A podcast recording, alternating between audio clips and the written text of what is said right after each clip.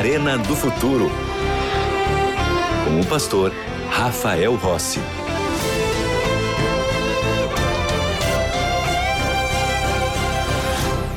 Já estamos de volta com o programa Arena do Futuro e eu quero te oferecer uma oportunidade, sabe daquelas oportunidades que a vida nos coloca e que são imperdíveis? Pois bem, essa oportunidade é uma dessas, não dá para perder. Ser parte da melhor e maior escola bíblica do mundo, a Escola Bíblia, a escola bíblica, melhor dizendo, da TV Novo Tempo. E como é que você faz para estudar a Bíblia com a escola bíblica? Eu vou te dizer já, mas antes deixa eu te apresentar o estudo que eu tenho aqui nas minhas mãos, que é um guia com 15 temas chamado A Procura da Verdade. Essa verdade não está escondida, essa verdade não é difícil de ser achada nem encontrada. A verdade está na palavra de Deus. E nesse guia de estudo aqui, você vai entender um pouquinho melhor as mensagens que Deus deixou para todos nós nesses momentos da história que estamos vivendo. Ora, como é que você faz para receber esse material gratuitamente na sua casa?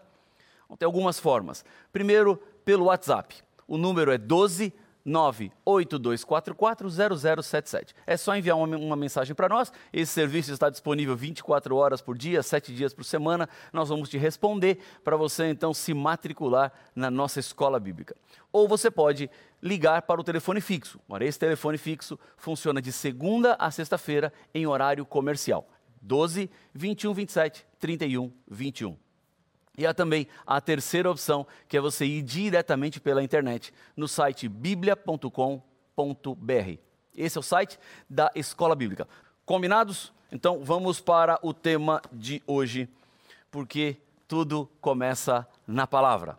E é por isso que aqui no Arena do Futuro nós sempre olhamos para a Bíblia para entender o que Deus tem a nos dizer. É a palavra quem deve falar. É a revelação de Deus quem tem autoridade. Aqui não é o ser humano que fala, aqui não são pessoas que falam, é o próprio Deus que deve falar. O livro do Apocalipse, ele está cheio de promessas para aqueles que serão vitoriosos. Isso quer dizer que a vitória, ela é possível. E a nossa vitória não está nas nossas próprias forças ou nas nossas capacidades. Somos vencedores por meio de Jesus Cristo. Em Hebreus, no capítulo 11, versículo 16, a Bíblia nos diz que Deus preparou uma cidade para os vencedores, ou seja, os seus filhos fiéis. Já em Apocalipse, no capítulo 3, versículo 12, encontramos na Bíblia que o nome dessa cidade é Nova Jerusalém, a cidade que descerá dos céus depois dos mil anos. Anos estes em que todos os salvos estarão com Jesus no céu, participando do juízo de comprovação. Os perdidos estarão mortos sobre a terra e o diabo estará em uma prisão, pois não haverá mais ninguém para ele tentar. Pastor, e como é que eu provo na Bíblia tudo isso que foi dito sobre salvos no céu, juízo de comprovação? Eu quero te fazer um convite também, além da escola bíblica, para você baixar no seu celular o aplicativo NT Play. E reveja os programas Arena do Futuro, porque vários desses programas nós, nós explicamos isso. Já está tudo aí à sua disposição para você aprender e continuar entendendo mais sobre a palavra de Deus. Então, partindo desses ensinamentos que nós já conversamos aqui no Arena do Futuro, que você pode resgatar no NT Play, é, tente imaginar como será viver na Nova Jerusalém? É muito difícil. É, na verdade, um verdadeiro desafio para a nossa imaginação. Sabe por quê? Vem comigo em um texto aqui da Bíblia. Vamos até 1 Coríntios, no capítulo 2 e no versículo 9. Aqui nós encontramos Paulo falando sobre a Nova Jerusalém. E o que eu encontro aqui é algo impressionante e, e que vale a pena. Se você não tem esse verso marcado na sua Bíblia, eu quero te recomendar a marcá-lo na Bíblia. Na minha Bíblia está marcado aqui. Porque este verso é um desses versos impressionantes e surpreendentes. E este verso que me faz tentar imaginar como será a vida eterna. Diz assim a Bíblia: olha, mas como está escrito, nem olhos viram, nem ouvidos ouviram, nem jamais penetrou em coração humano o que Deus tem preparado para aqueles que o amam. Em outras palavras, tentar imaginar como será a eternidade é possível, mas nós nunca vamos acertar. Porque aquilo que você nunca viu, aquilo que você nunca ouviu e o sentimento que você jamais teve é o que Deus está preparando para os seus filhos. Que coisa impressionante. Para para pensar no dia mais feliz da sua vida. Não sei o que pode ser, mas pensa naquele dia. Naquele momento, talvez o nascimento de um filho, de uma filha, o dia do casamento, é, o momento que você terminou a sua faculdade, que você conseguiu um emprego, que você resolveu um problema que estava te angustiando, e aquilo assim te deu um alívio, te deu uma paz, um sentimento tão bom no coração. Este sentimento que você já sentiu e que já teve, não tem nada a ver com o sentimento que você terá quando chegarmos a este lugar que Deus está nos preparando. Isso quer dizer que não há nada nesse mundo, nada, que chegue perto àquilo que Deus tem no futuro para nós. Então, qualquer troca que façamos nesta vida será uma troca ruim, uma troca péssima, para falar a verdade. Podemos trocar prazeres desta vida por aquilo que Deus tem guardado para mim? Eu posso trocar conquistas ou realizações pessoais conseguir mais dinheiro, promoções, em troca da salvação? Sacrificar família, filhos, as pessoas que a gente mais ama, para conseguir alcançar coisas neste mundo, justificam perder a salvação? Não, nada. Porque o que Deus tem preparado para nós é muito maior do que qualquer coisa que consigamos ter nesta vida a grande tragédia da humanidade é quando os seres humanos fazem a troca. Deixam Deus porque gostam das coisas daqui desse mundo. Deixam Deus porque se iludem com aquilo que está à nossa volta. Quando nós passamos a confiar nos seres humanos, ao invés de confiar em Deus, o que sobra é frustração e decepção. É isso mesmo. O ser humano será frustrado e decepcionado se confiar apenas em outros seres humanos. Nós ouvimos muitas promessas que não se cumprem, nós ouvimos é, muitas ideias que as pessoas têm que vão fazer e que depois não fazem. Ou seja, nós estamos num mundo onde as opiniões são dadas, as ideias são feitas, as promessas são ditas e depois nada se cumpre. Por isso que não dá para confiar no ser humano. A Bíblia diz para nós, no livro de Jeremias, que o coração humano é enganoso. Então, você não pode deixar os seus sentimentos pessoais se interporem entre a sua vida e a vontade de Deus. Porque se é o que você gosta, se é o que você quer, se são apenas suas vontades ou seus desejos, você vai se perder. Quando o assunto é salvação, quando o assunto é revelação, a opinião humana não vale há muitas pessoas que olham para a religião, que olham para a fé, ou que olham para a Bíblia dizendo assim: é, pastor, eu entendi, mas eu acho que não é assim. Ah, pois bem, é o que você acha então? Se nós formos partir para o que cada pessoa acha, nós estaremos completamente sem nenhuma direção, porque cada pessoa vai achar uma coisa, cada pessoa vai pensar de uma forma, vai achar que é de um jeito. Mas a Bíblia é a palavra de Deus, é a revelação do Senhor. E é nela que nós devemos nos amparar para viver neste mundo e chegarmos a essa eternidade que Deus está nos preparando. Não troque a sua salvação por nada desse mundo. Não permita que nada coloque no seu caminho um obstáculo para chegar ao céu, porque Jesus já removeu todos os obstáculos. Ele hoje oferece para você a salvação. E Ele preparou algo que você nunca viu, que você nunca ouviu e que você nunca sentiu. Eu quero estar lá. E eu sei que você também quer. E se você quer, agora é hora de dizer isso para Jesus. Aí onde você está, você pode fazer uma oração rápida. E a oração pode ter poucas palavras, dizendo apenas assim: Senhor, eu aceito a mensagem da tua salvação na Bíblia eu quero viver de acordo com a tua palavra. para chegar a este lugar, para sentir o que nunca senti, para ver o que nunca vi e para escutar o que nunca escutei. Esta cidade é uma cidade perfeita. Esta cidade preparada por Deus, a Nova Jerusalém, é uma cidade santa. E o que faz dessa cidade santa é a presença do próprio Deus. E o mais bonito é que eu e você somos convidados para sermos moradores desta cidade. Vamos ver um pouquinho mais dessa cidade. Vamos a Apocalipse capítulo 21. Apocalipse capítulo 21, versículos 16 e 17. Aqui há uma descrição desta cidade, para a gente tentar entender um pouquinho mais. Diz assim: a cidade é quadrangular, de comprimento e largura iguais, e mediu a cidade com a vara até 12 mil estádios. O seu comprimento, largura e altura são iguais. Então, essa cidade é como se ela fosse um cubo. Continua dizendo: mediu também a sua muralha, 144 côvados, medida de homem, isto é, de anjo. O que, que isso significa? medida de homem, de anjo. É, deixa eu explicar um pouquinho só. É, cada estádio tem cerca de 180 metros, é, o que daria 2.160 quilômetros de comprimento. Este é o tamanho da cidade.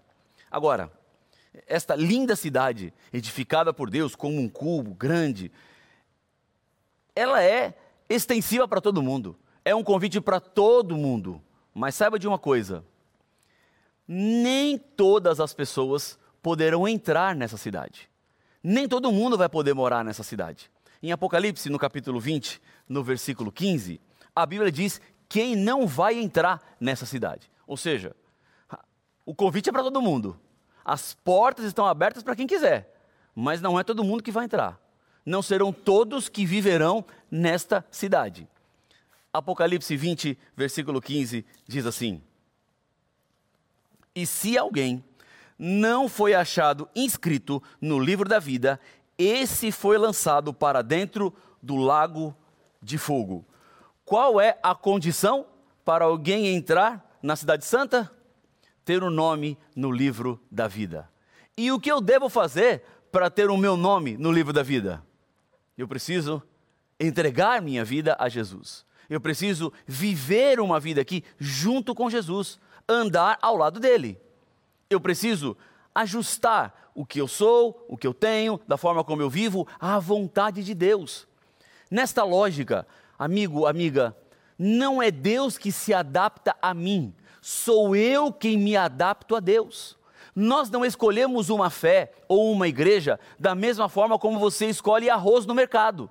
Então você vai lá no mercado comprar arroz e você escolhe o arroz que mais te agrada. Ou se é tipo 1, tipo 2, agulhinha, parbolizado, arbóreo, não sei. É, arroz vermelho, arroz preto, tem vários tipos de arroz. Você vai lá e escolhe o que você quer. Você decide qual arroz você quer. Quando o assunto é fé, não é dessa maneira não. Você não vai para a rua e fica olhando as placas das igrejas para ver que igreja melhor se adapta a você. Então vamos ver, ah, essa aqui pode, aquela não pode, aquela faz isso, aquela não faz isso. Então eu vou ver aquela que eu mais gosto e a que eu mais gostar é a que eu vou ficar. Não, não é assim que funciona. Quando o assunto é salvação, quando o assunto é entrega da vida, você precisa se unir à verdade, pregar a verdade, estudar a verdade, conhecer a verdade, porque é a verdade que nos liberta. Então, não é qualquer caminho, não é qualquer igreja, não é de qualquer forma, não é basta falar o nome de Deus que está tudo certo, porque Deus está dizendo que o seu nome precisa estar escrito no livro da vida. Isso não quer dizer, de forma alguma, que apenas pessoas de uma determinada igreja vão se salvar. Deus tem o seu povo espalhado por todo o mundo, em culturas diferentes, igrejas diferentes, mas o convite que Deus faz é para você se unir à verdade. Você que está conhecendo a verdade, porque cada ser humano será julgado pelo conhecimento da verdade que tinha ou pelas possibilidades que tinha de conhecer a verdade e que talvez desperdiçou. Você tem um grande privilégio hoje: conhecer a verdade. Você tem um privilégio de estudar a Bíblia, de se apegar à palavra de Deus. Esta é a vontade dele para você: que você se salve, que você esteja na Cidade Santa, que você entre pelos portais celestiais para receber a vida eterna das mãos de Deus. Mas nem todo mundo vai entrar. Os que têm, os que estão, os que têm o nome no livro da vida, esses entram. Agora, existem também aqueles que se perderão. E quem são os perdidos? Vamos à Bíblia. Apocalipse 21, versículo 8. Fala dos perdidos. Olha só, quem são os perdidos? Diz assim, verso 8: Quanto, porém, aos covardes. Por que covarde? Covarde? Aquele que deveria tomar uma decisão por Cristo e não tomou. Aquele que deveria ter vivido a verdade e não viveu. Que se acovardou, se amedrontou.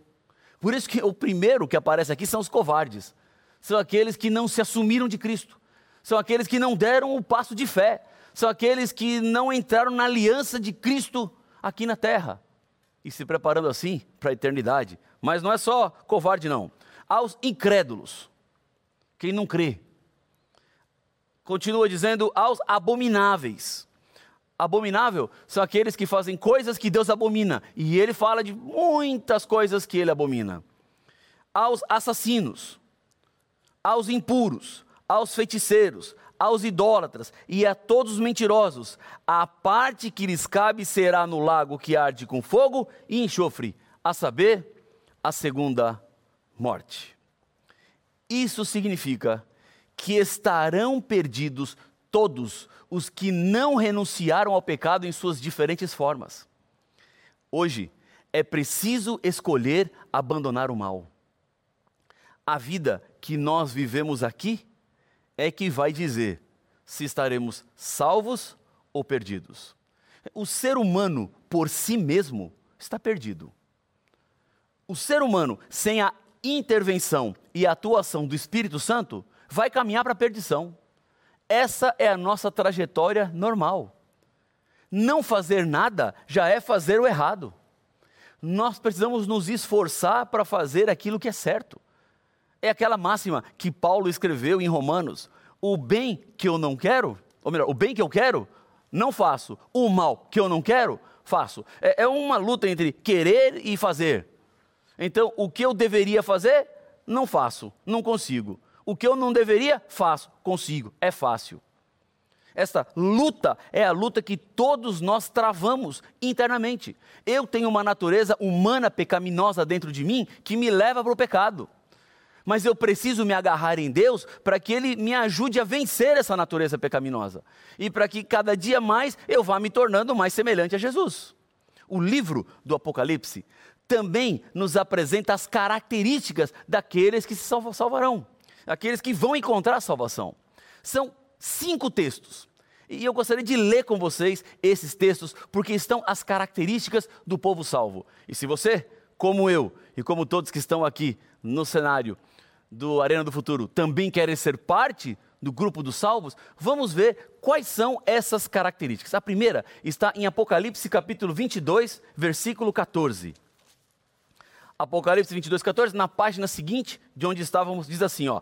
Bem-aventurados aqueles que lavam suas vestiduras no sangue do Cordeiro, para que lhes assista o direito à árvore da vida e entrem na cidade pelas portas.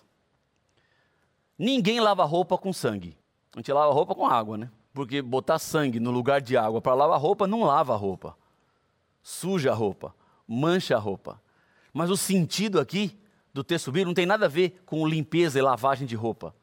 Lavar as vestiduras com o sangue do Cordeiro significa aqueles que recebem a justiça de Cristo em sua vida. São aqueles que reconhecem que a morte de Cristo é única e suficiente para a salvação são aqueles que entendem que o ser humano está naturalmente perdido, mas ele hoje pode reverter o seu quadro de perdição em salvação pelos méritos alcançados por Jesus na cruz do Calvário. A Bíblia diz que sem derramamento de sangue não há perdão dos pecados. Então, o pecado demanda morte, mas não precisa ser a sua morte pode ser a morte de Cristo no seu lugar. Aqueles que aceitam, aqueles que lavam as suas vestiduras, aqueles que vivem uma vida em conformidade com a vontade do Cristo, esses serão os salvos. Então, o primeiro passo, o primeiro ponto para você ser parte do grupo daqueles que estarão no céu é ter a sua vestidura, é ter a sua roupa, é ter a sua vida limpa pelo sangue de Jesus. Segunda característica, Apocalipse 7,14. Vamos voltar ao livro do Apocalipse lá no comecinho, 7,14. Diz assim: Respondi-lhe, meu senhor, tu sabes. Ele então me disse: São estes os que vêm da grande tribulação, lavaram suas vestiduras e as alvejaram no sangue do Cordeiro. Então, não são apenas aqueles que aceitaram a morte de Cristo, mas como aqueles que passaram a fazer parte do corpo de Cristo. Alvejar a roupa no sangue do Cordeiro é limpar a roupa, a purificação e a limpeza. Aqueles que vivem uma vida junto com Deus. Aqueles que estão caminhando ao lado de Deus. Quer mais? Vamos a Apocalipse 15, versículo 2. A outra descrição deste grupo de salvos. Apocalipse 15, versículo 2 diz assim: Vi como que um mar de vidro mesclado com fogo, e os vencedores da besta, da sua imagem do número do seu nome, que se achavam em pé e no mar de vidro, tendo harpas de Deus, entoavam o cântico de Moisés e o cântico do Cordeiro. Essa é uma outra característica dos salvos. Estarão no céu, com harpas, cantando, louvando, adorando o nome do Senhor. Aparece também em Apocalipse no capítulo 2, versículo 7, mais um texto que fala da característica do grupo dos salvos. Diz assim, Apocalipse 2, 7. Quem tem ouvidos, ouça o que o Espírito diz às igrejas. Ao vencedor, dar-lhe-ei que se alimente da árvore da vida, que se encontra no paraíso de Deus.